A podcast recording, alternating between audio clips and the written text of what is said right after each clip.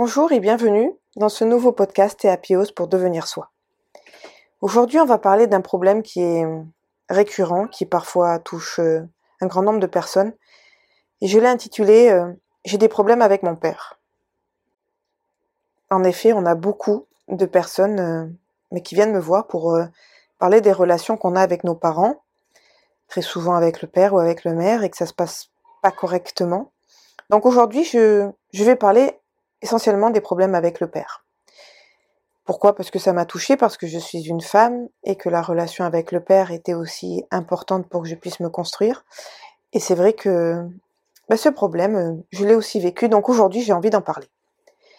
Donc quel est le rôle d'un père idéal? C'est bien ça la question.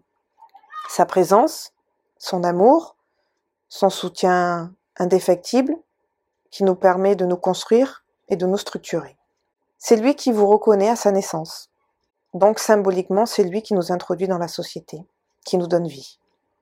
Après la mère, qui nous a fait venir au monde.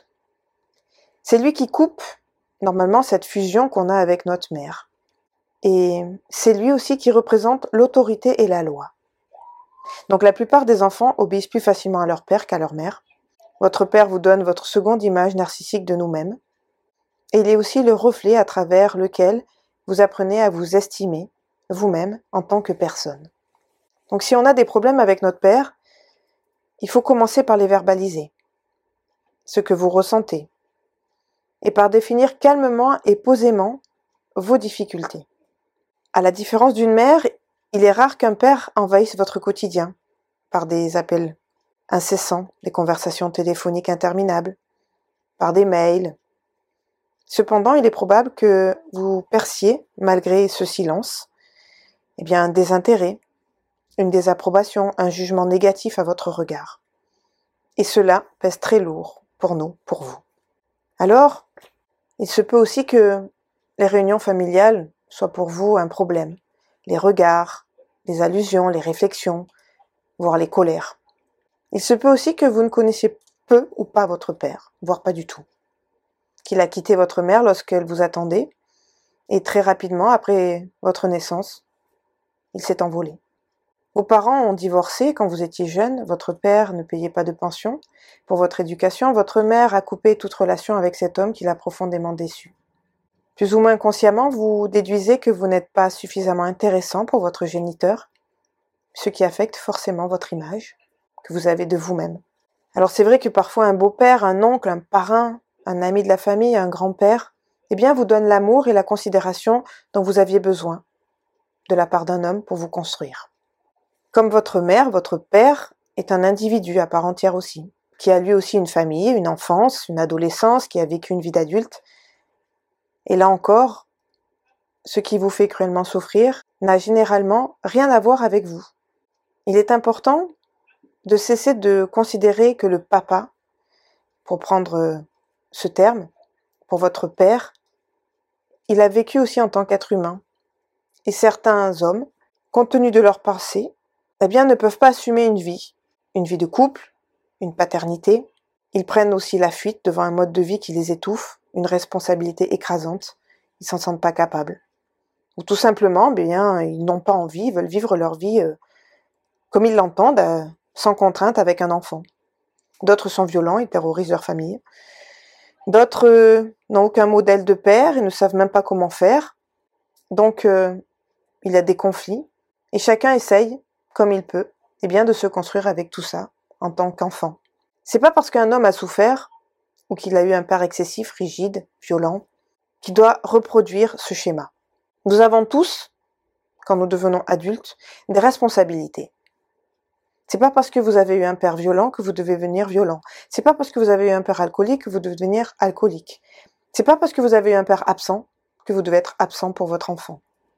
Il faut, à ce moment-là, prendre ses responsabilités et accepter, certes, peut-être de ne pas être un bon papa, de ne pas savoir comment faire, mais quand même d'essayer de construire quelque chose. En faisant des fautes, mais tout comme la maman fait des erreurs, on, on ne naît pas parent, on devient parent. On essaye on, entreprend des choses avec ses enfants, et même si des fois on pense qu'on a tout donné, qu'on a tout fait, eh bien, euh, quand notre enfant deviendra adulte, on aura des reproches, parce qu'on fait au mieux possible. Et moi, c'est ça que j'avais envie de faire aujourd'hui, de vous parler, c'est que votre père, qu'il soit un inconnu ou qu'il soit présent, qu'il ne puisse pas communiquer avec vous, euh, qu'il ne soit pas bavard, qu'il ne parle pas de lui-même, eh bien, il existe. Et donc, je pense qu'il est essentiel de voir nos parents, donc ce papa, cette maman, comme des êtres humains, avec des difficultés, avec un passé, et de comprendre que on peut les faire changer. Donc c'est vrai que je vais peut-être vous dire quelque chose qui risque peut-être de vous déranger, mais euh, si nous, en tant qu'enfants, on arrive à donner de l'amour à ce parent qui ne sait pas aimer, à ce parent qui ne sait pas dialoguer, qui ne sait pas extérioriser ses sentiments, eh bien parfois on arrive à les faire changer. Alors je sais que c'est complexe, qu'en grandissant on le comprend mieux, qu'on peut pas demander à un enfant de 6 ans de comprendre tout ça, mais après à l'âge adulte on comprend des choses et ces erreurs-là, eh bien on va les modifier sur nos enfants. Et quelque part, bien on aura gagné. On aura pu modifier cette image du père pour notre enfant. Donc il faut cesser de croire en lui et de lui demander d'être parfait. D'arrêter d'attendre indéfiniment un amour, un soutien, une reconnaissance qu'il est incapable de vous donner. Il faut aussi cesser d'avoir peur de lui et de le craindre ou de lui déplaire. Il est plus constructif de vous prendre en main, de vous concentrer sur vous-même, sur ce qu'il a pu vous apporter, malgré les problèmes que vous avez avec lui. Lui aussi vous a donné la vie. Ce qui est très beau dans ce cadeau, même s'il a pris la poudre d'escampette ensuite, hein, qui vous a abandonné ou qu'il qui, est parti, il faut accepter, même si ça vous fait mal, que vous avez des qualités, que vous avez de l'intérêt, que vous avez des valeurs, et que vous allez construire vos chances, vos opportunités, que vous allez faire votre chemin pour pouvoir lui dire véritablement ce que vous êtes et comment vous êtes épanoui et comment vous êtes réalisé. Et ceci, ça va vous donner votre confiance en vous, une certaine paix intérieure, et ça va vous faire du bien. Afin de vous libérer, donnez-vous à vous-même l'estime que votre Père n'a pas pu vous offrir. Vous avez à vous guérir de ces séquelles, de cette carence qui ont entraîné en vous eh ben, des choses euh, pas très agréables. Et aujourd'hui, en fait, vous reconnaissez vos qualités, vos talents, vos aptitudes. Moi, je vous conseille même de faire une liste de ce que vous avez découvert, entrepris, expérimenté grâce à tout ça, à votre vie. Alors remerciez-vous, félicitez-vous, réjouissez-vous de vos succès. Pas besoin d'attendre cette image du Père pour nous reconnaître. Vous vous remerciez, vous vous félicitez, vous vous réjouissez de votre vie. Enfin, c'est vrai que vous avez certainement vécu des échecs. Eh bien aussi, ces échecs sont des expériences qui ne se sont pas déroulées comme vous le souhaitiez. Mais cela ne signifie pas en aucun cas que vous êtes nul ou que vous êtes incapable. Donc moi, ce que je vais vous dire maintenant, c'est primordial. Cessez de vous culpabiliser. Je répète, cessez de vous culpabiliser. Vous existez, vous êtes sur cette planète, vous avez des qualités, des compétences. Eh bien, vivez votre vie. La sagesse est d'apprendre de vos échecs au lieu d'altérer votre estime de vous-même. En effet, si vous êtes un fils, vous allez vous réconcilier avec votre masculinité. Vous êtes différent de votre père.